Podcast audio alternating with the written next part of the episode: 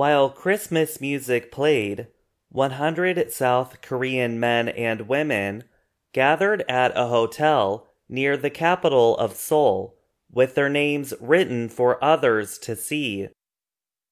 They were hoping to find love. The government hopes they will make babies.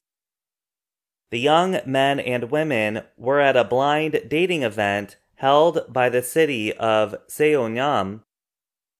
Blind dating is when two people who do not know each other meet in hopes of forming a relationship.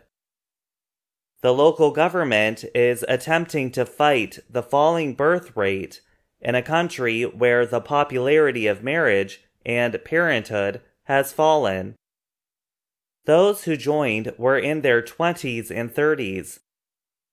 They sat quietly next to one another until a relationship expert started the event with a game called Rock, Paper, Scissors. People soon began to talk and laugh. The city appeared set on making a match. It prepared food and drinks like red wine and chocolate. There were also games, free beauty services, and even services to look into people's backgrounds for the singles that joined. Lee Yu Mi is 36 and works for the city government.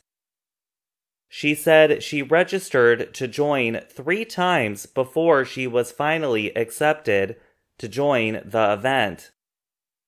I had no idea it would be this competitive, she said.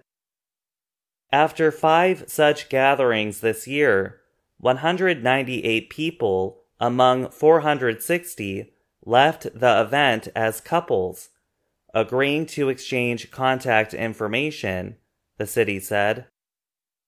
The South Korean capital Seoul had considered a similar event, but put the plan on hold after facing criticism.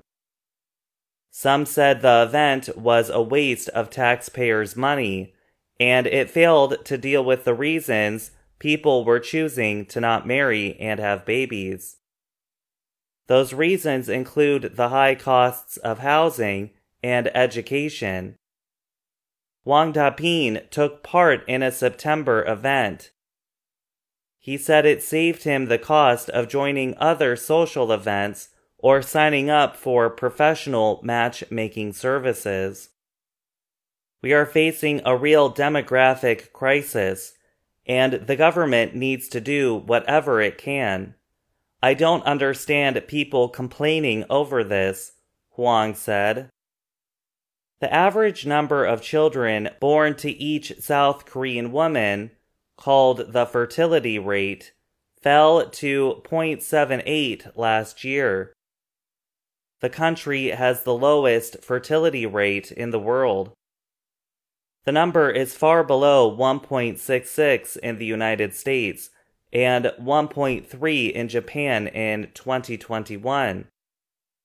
The average rate among countries in the Organization for Economic Cooperation and Development, a group of 37 democracies with market economies, was 1.58 that same year.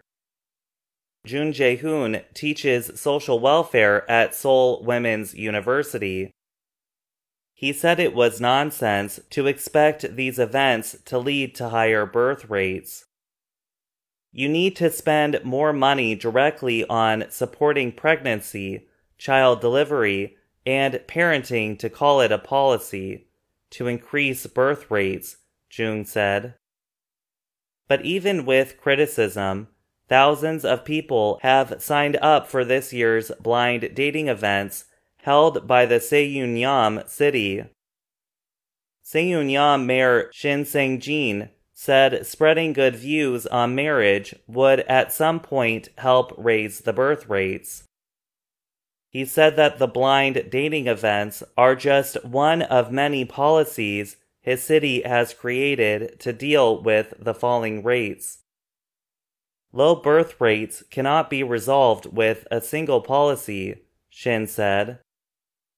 It's also the city's job to create the environment for people who want to marry find their partners.